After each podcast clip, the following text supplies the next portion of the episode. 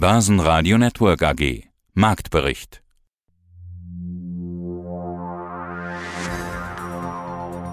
Neuer DAX-Rekord. Na endlich! Zeit wird's. Die US-Börsen machen das ja schon den ganzen Herbst vor.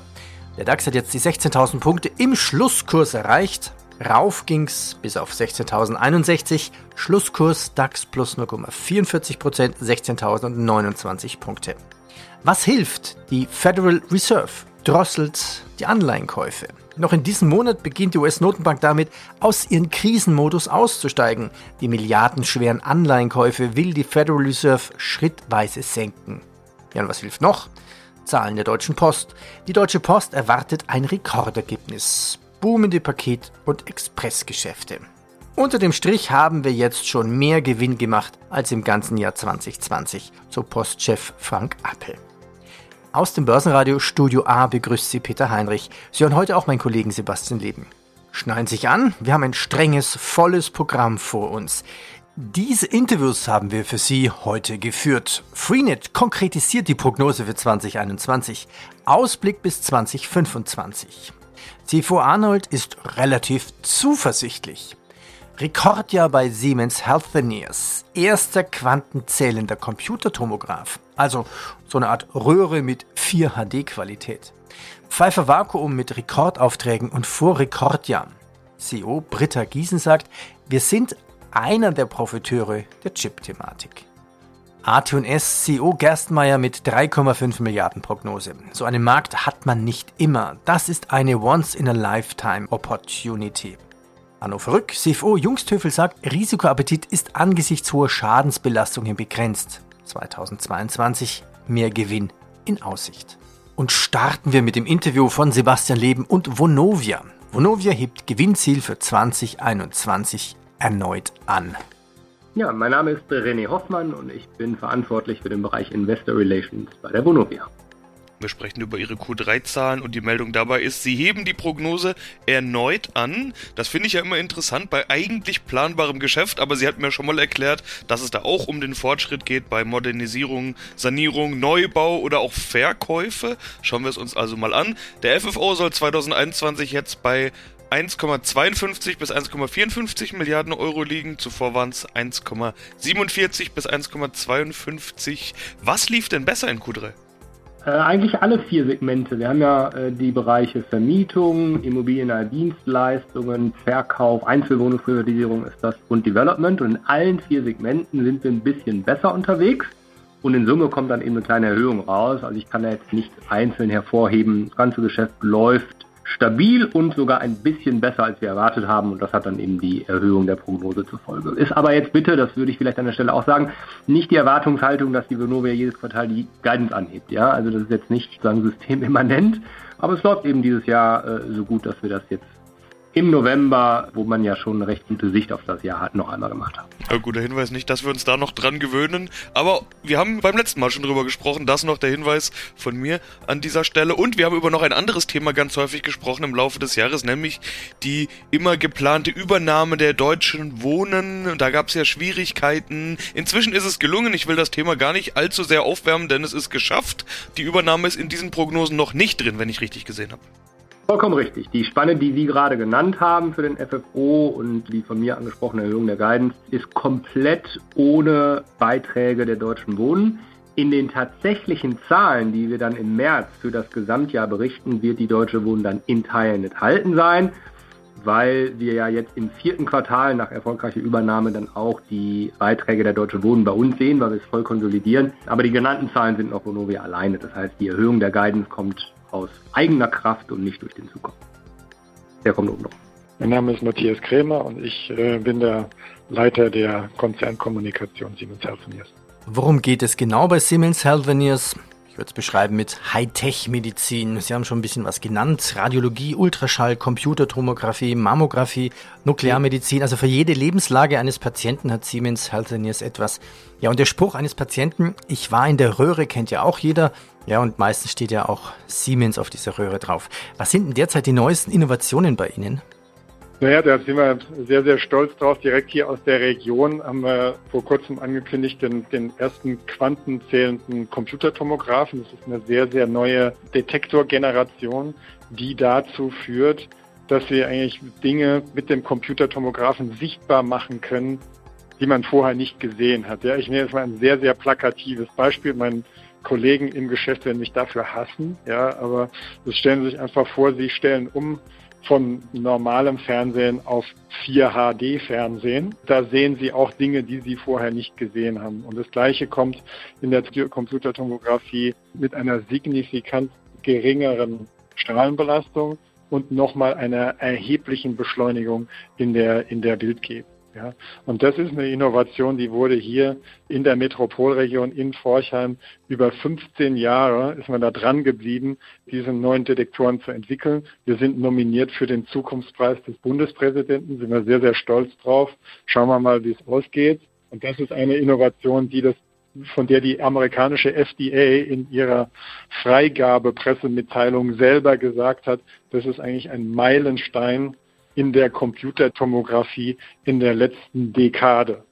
Und wenn die FDA sowas sagt, das ist also dann schon äußerst bemerkenswert. Ja, wir haben sehr, sehr positives Feedback von unseren Kunden, die damit schon gearbeitet haben. Ja, also das ist jetzt ein Beispiel von Hightech hier direkt aus der Metropolregion. Ja, es gibt natürlich noch weitere Themen, die wir äh, haben. Labordiagnostik ist ein Thema, wo wir ständig weiterentwickeln. Ja, wir haben jetzt vor einem halben, guten halben Jahr haben wir ja das Closing der Transaktion mit Varian bekannt gegeben.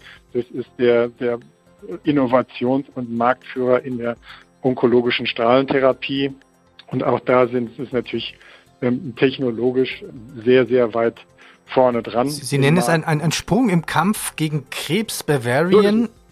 Wie kann ich mir das vorstellen? KI-geschützte Analytik, Zitate aus der Pressemeldung von Ihnen, ich ja. suche sie nochmal schnell her, mit dem transformativen Zusammenschluss von Varian und Siemens Healthineers adressiert das kombinierte Unternehmen den wachsenden Bedarf an personalisierter und datengesteuerter Diagnostik sowie an Präzisionskrebsbehandlung. Hätten Sie auch dafür genau. ein Beispiel? Wenn wir jetzt mal den Krebspatienten oder wenn wir jetzt den Patienten hernehmen. Das Wichtigste ist ja erstmal, dass Sie genau beschreiben können, was ist mit der Person, also sozusagen, wo, wo ist der Tumor, in welchem Stadium ist der Tumor und was ist der nächste sinnvolle therapeutische Schritt für diesen individuellen Patienten. Was gibt's sonst noch? Die Commerzbank ist im dritten Quartal mit über 400 Millionen Euro in die Gewinnzone zurückgekehrt. Bei VW Brodels, dies will Tempo machen Richtung Elektro Heute gab es eine Betriebsversammlung, die Mitarbeiter haben Angst um ihre Jobs. Merck KGaA hebt nach einem unerwartet guten dritten Quartal die Prognose für das Gesamtjahr zum dritten Mal an. Mein Name ist Clemens Jungstüffel und ich bin der Finanzvorstand der Hannover Rück. Sprechen wir noch über Ihre Zahlen. Das ist ja der eigentliche Anlass unseres Interviews heute. Die wichtigste Nachricht. Trotz aller gestiegener Belastung haben Sie Ihre Prognose dennoch bestätigt. Sie erwarten also weiterhin einen Nettokonzerngewinn von 1,15 bis 1,25 Milliarden Euro. Der Puffer ist noch ausreichend, haben Sie ja vorhin schon gesagt. Wie gut sind Sie auf Kurs, beziehungsweise wie schaffen Sie das, die Prognose trotz aller Belastungen, über die wir ja jetzt sehr ausführlich gesprochen haben, gleich zu belassen? Ja, das war, wie wir eingangs gesagt haben, tatsächlich insbesondere im dritten Quartal die Großschadenbelastungen auf der Schadenrückversicherungsseite sehr, sehr hoch. Wie gesagt, wir haben unser Budget für das Gesamtjahr fast ausgeschöpft, haben aber eben für das vierte Quartal noch, ein, äh, noch das ursprünglich geplante Budget zur Verfügung gestellt. Deswegen haben wir da einen gewissen Puffer noch im vierten Quartal. Auf der Personenrückversicherungsseite sollten wir nicht vergessen, haben wir auch in 2021 bis dato Pandemiebelastungen noch von 404 Millionen Euro. Liegt sicherlich über unseren Erwartungen. Was stimmt uns trotzdem positiv? Das ist zum einen natürlich die unterliegende Profitabilität, also die starke Ertragskraft unserer, unserer Bücher unseres Kerngeschäfts in der Rückversicherung.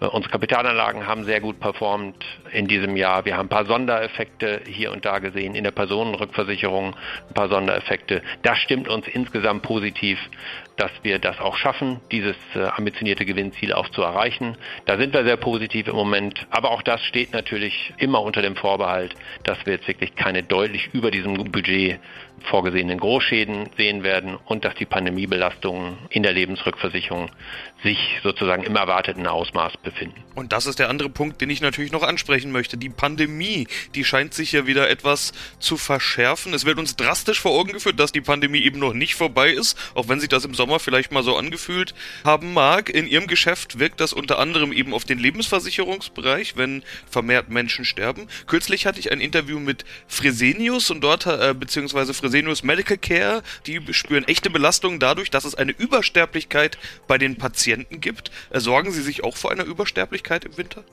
Ja, wir haben natürlich äh, tatsächlich auch, wie gesagt, wir, wir haben schon äh, deutlich über den Erwartungen äh, liegende Pandemiebelastungen gesehen. Das sind ja tatsächlich von unseren Kunden, von den Inzidenten gemeldete Sterbefälle. Äh, wesentliche Regionen, die bei uns betroffen sind daneben, sind die USA und Südafrika. Da haben wir im, alleine im äh, dritten Quartal nochmal 140 Millionen Euro Schadenbelastung gesehen, 80 Millionen davon aus Südafrika. Der Impffortschritt ist ein Stück weit äh, in Stocken gekommen. Das haben wir gesehen in den USA. Wir haben einen Peak der Infektionen gesehen, insbesondere im September in den USA. Deutlichen Rückgang allerdings wieder im Oktober. Das heißt, da wird die Frage sein, tatsächlich in den USA, wie, wie, wie geht es dort weiter mit dem Impffortschritt? Sind wir am Beginn einer nächsten Welle? Da wird es sehr stark auf den Impffortschritt ankommen. In Südafrika, das wissen wir alle, waren die Impfquoten Anfang des Jahres und auch Mitte des Jahres noch erschreckend niedrig. Wir wissen das auch von unserer eigenen Tochtergesellschaft, dass die Situation dort sehr schwierig war. Langsam haben die Impfquoten dort aufgeholt. Ich glaube, wir sind irgendwo zwischen 20 und 30 Prozent jetzt. Da haben wir auch einen Peak gesehen in der Inzidenz im dritten Quartal. Auf der Südhalbkugel ist es natürlich so, dass die Temperaturen jetzt schon deutlich ansteigen, sodass wir da Hoffnung haben, dass zusammen mit dem Impffortschritt auch der Temperaturanstieg helfen wird, dass dort die Zahlen tatsächlich auch sich etwas reduzieren. Aber es ist natürlich nicht auszuschließen. Insofern haben wir auch für das vierte Quartal hier noch eine Erwartung in unsere Prognose eingebaut erleben. Der MDAX schließt mit plus 0,9% bei 35.881 Punkten. Der ATX in Wien, Total Return 7.760 plus 0,4%. Und AT&S kann fast 10% dazulegen. Den Grund hören Sie jetzt. Andreas Gerstmeier, Vorstandsvorsitzender der AT&S AG. Ja, schauen wir auf die Zahlen. Unter dem Strich stieg der Gewinn um 30,1 Prozent auf 18 Millionen Euro gerundet. Also Umsatz fast plus 30 Prozent auf 697 Millionen Euro. Angesichts der anhaltenden hohen Nachfrage nach Substraten haben Sie jetzt die Prognose auch erhöht. Wie sind denn Ihre neuen Ziele? Ja, also wir konnten aufgrund der jetzt doch im Laufe des Geschäftsjahres gestiegenen Visibilität, natürlich auch durch äh, Optimierungen im Bereich der Produktivität, im Produktmix, im Output unsere Jahresguidance bezüglich Umsatz von ehemals 17 bis 19 Prozent auf 21 bis 23 Prozent anheben. Die EBITDA-Guidance haben wir gleich belassen mit 21 bis 23 Prozent. Wir gehen davon aus, dass wir circa 50 Millionen ausgeben werden für sogenannte Startup-Effekte, also sprich Vorlaufkosten, die im Rahmen des, des REMS der neuen Fabrik vor allem in Chongqing anfallen werden. Und wir werden, gehen davon aus, dass wir bis zu 700 Millionen an CAPEX dieses Jahr investieren.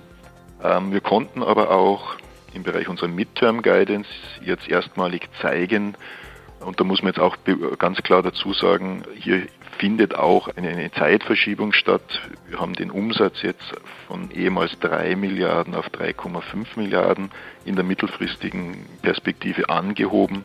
Und die Effekte dort sind zum einen, was ich vorhin gerade gesagt habe, dass wir jetzt ja auch eine zusätzliche Jahresscheibe hinten dran nehmen und damit natürlich auch die Effekte von Kulim schon stärker zum Tragen kommen, mhm. aber auch weitere Optimierungen in Produktmix, Technologien, Effizienzen dort entsprechend eingepreist sind. Also diese 3,5 Milliarden, da sprechen Sie von bis 2025, 26. Genau. Also das ist die Jahresscheibe dazu sozusagen. Ich habe mir schon die Frage gestellt, als ich es gelesen habe, wie wollen Sie das erreichen? Wie viele Werke müssen Sie hier noch ausbauen, beziehungsweise was, was muss hier gesamt investiert werden? Um das zu erreichen? Mhm. Nichts mehr. Das, was wir entschieden haben, das war das, was wir bereits in Umsetzung haben. Das ist das Schöne dabei. Okay. Und das noch Schönere ist das, was wir dort investieren die Kapazitäten, die wir dort installieren, sind verkauft im Markt. Und ich denke, das ist die einmalige Gelegenheit, die wir dort eben vor uns haben. Es gibt Mitarbeiter des Unternehmens, die immer davon sprechen, das ist eine sogenannte Once-in-a-Lifetime Opportunity. So einen Markt hat man nicht immer und darum geben wir da jetzt auch entsprechend Gas, um möglichst dran zu partizipieren. Die gestiegenen Energiekosten haben den Gewinn des Baustoffkonzerns Heidelberg Zement im dritten Quartal gedämpft. Hellmann, Friedmann und EQT, die Finanzinvestoren, sind bei der milliardenschweren Übernahme von Zo Plus am Ziel. Mehr als die Hälfte der Aktionäre nahm die Offerte an und sagten ja. Und der Spielekonzern Electronic Arts erhöht seine Prognose. Ja, einen schönen guten Tag. Mein Name ist Britta Giesel und ich bin seit 1. Januar diesen Jahres CEO der Pfeiffer Vacuum Technology AG. Sie veröffentlichen heute ihre neuen Monatszahlen, aber die Reaktion der Aktie, die kam schon zu den vorläufigen Zahlen, beziehungsweise schon davor.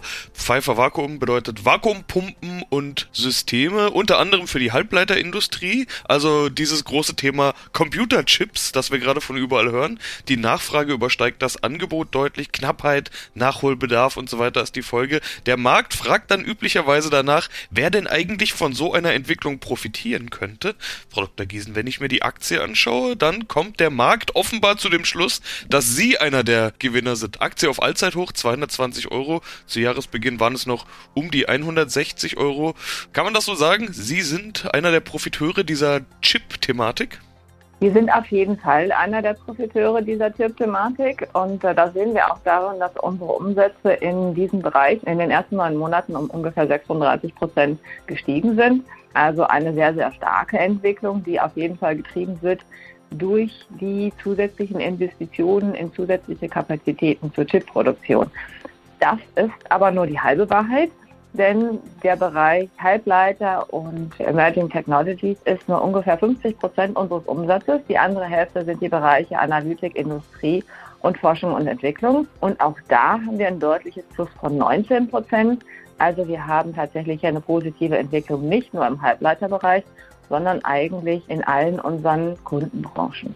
Der Auftragsbestand ist mit 238,8 Millionen Euro auf Rekordniveau. Der Auftragseingang mit 690,8, 49,8 Prozent höher als im Vorjahr. Wer fragt denn alles nach? Sie haben jetzt gesagt, alle Kunden fragen nach.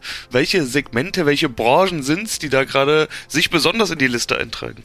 Ja, ganz vorneweg schon, wie gesagt, auf jeden Fall die Halbleiterbranche. Da passiert gerade sehr, sehr viel. Da ist es auch so, dass die Aussichten auch bis in das nächste Jahr hinein noch relativ stark sind und dass man einfach auch spürt, dass durch die in allen Bereichen, an allen Fronten gestressten Supply Chains ja auch die Lieferzeiten länger werden und natürlich die Kunden dann einfach auch früher mit entsprechend viel mehr Vorlauf bestellen. Jetzt haben unsere Kunden vor allen Dingen im Halbleiterbereich auch selber eine steile Hochlaufkurve. Das führt natürlich dazu, dass wir dann eben entsprechend starken Auftragseingang hier verzeichnen können. Das trifft aber natürlich auch auf die Kunden in den anderen Bereichen zu. Und da sehen wir dieses Jahr besonders stark auch den Bereich Analytik. Und dahinter steckt ja auch relativ viel Anwendung in der Medizintechnik. Und auch da sehen wir, dass die Hochlaufkurve sehr deutlich ist und dass wir natürlich in allen Bereichen eben sehen, dass die Kunden auch früher bestellen, weil bei längerer Lieferzeit eben sonst bei ihnen auch Probleme in der Supply Chain entstehen würden. Das sind sicherlich die zwei Treiber, die wir da sehen. Einmal tatsächlich der wachsende Bedarf. Ähm, jetzt haben natürlich unsere Kunden auch Grenzen da drin, was sie in einem bestimmten Zeitraum zusätzlich produzieren können. Aber sie wollen natürlich auch ihre Supply Chain sichern und bestellen deswegen schon bis weit in die Zukunft die Bedarfe, die sie da an unseren Pumpen, an unseren Lecksuchern und sonstigen Produkten eben benötigen werden. Doch kurz der Hinweis, hier hören Sie ja nur die Kurzform der Interviews, sozusagen einen kleinen O-Ton. Möchten Sie das ganze Interview hören, dann gehen Sie auf börsenradio.de in die Mediathek und hier können Sie dann die Interviews alle in Langform nachhören. Die meisten Interviews sind so zwischen 10 und 20 Minuten lang. Ja, und wenn es Ihnen gefallen hat, sagen Sie es weiter und bewerten Sie uns bitte auf Ihrer Internetplattform oder, oder Podcast-Tankstelle mit fünf Bewertungspunkten. Ich danke Ihnen. Ja, mein Name ist Ingo Arnold äh, von der Freenet AG und ich bin hier CFO und freue mich, dass ich hier jetzt Kommentare zu unseren Ergebnissen und unserer Vorschau abgeben darf. Genau, das ist ja eigentlich die Nachricht des Tages, Ihre Vorschau. Sie haben bis 2025 vorausgeblickt, wollen wir gleich auch noch drüber sprechen. Zu den Zahlen, zur Rückschau sozusagen, gab es auch noch eine aktuelle Meldung, nämlich dass Sie die Prognose nach oben korrigiert haben. Sie erwarten ein EBITDA und Free Cashflow am oberen Ende der Guidance. Herr Arnold, was läuft eigentlich 2021 dann besser, als Sie erwartet haben? Ja, also erstmal muss man ja sagen, wir haben die Guidance grundsätzlich nicht verändert, sondern der Range ist ja weiterhin da. Nur wir haben sie konkretisiert und diese Konkretisierung in der Tat wird hier jetzt, ist auch richtig so, wird als ein gewisses Upgrade verstanden, weil wir jetzt denken, dass wir beim EBITDA bei 445 oder in der Nähe rauskommen könnten, Millionen Euro und beim Free Cashflow bei 230 Millionen Euro.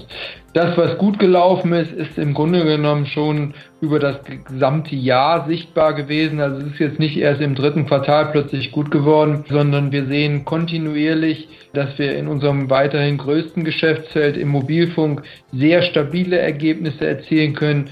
Wir sehen, dass uns die Krise, die ja auch gerade zum Anfang des Jahres uns noch getroffen hat, in dem viele unserer Shops geschlossen waren, aufgrund unserer langlaufenden Vertragsbeziehungen mit den Kunden nichts anhaben konnte. Wir sehen darüber hinaus sogar, dass die Kundenbereitschaft zu zahlen wesentlich größer ist. Also von daher auf der Mobilfunkseite ist es sehr stabil gelaufen, sogar leicht steigend zuletzt. Und im TV-Bereich, was ja auch unser Wachstumssegment ist, da haben wir gerade im Bereich IPTV gesehen, dass sogar ein Wachstum abgebildet werden konnte. Und ich sage mal, das ist natürlich auch zumindest in den ersten Monaten nicht so überraschend gewesen, weil wir alle waren mehr zu Hause, wir alle haben mehr Fernsehen geguckt und da war dann natürlich auch die Bereitschaft groß, einen neuen Vertrag entsprechend abzuschließen. Also insgesamt wenig oder bis gar kein Einfluss durch die Pandemie auf unser Geschäft, aber ansonsten ein durch die Subscription, durch den hohen Abo-Anteil im Geschäft, halt eben auch ein sehr nachhaltiges Geschäft, was wir nochmal unter Beweis gestellt haben. Börsenradio Network AG. Marktbericht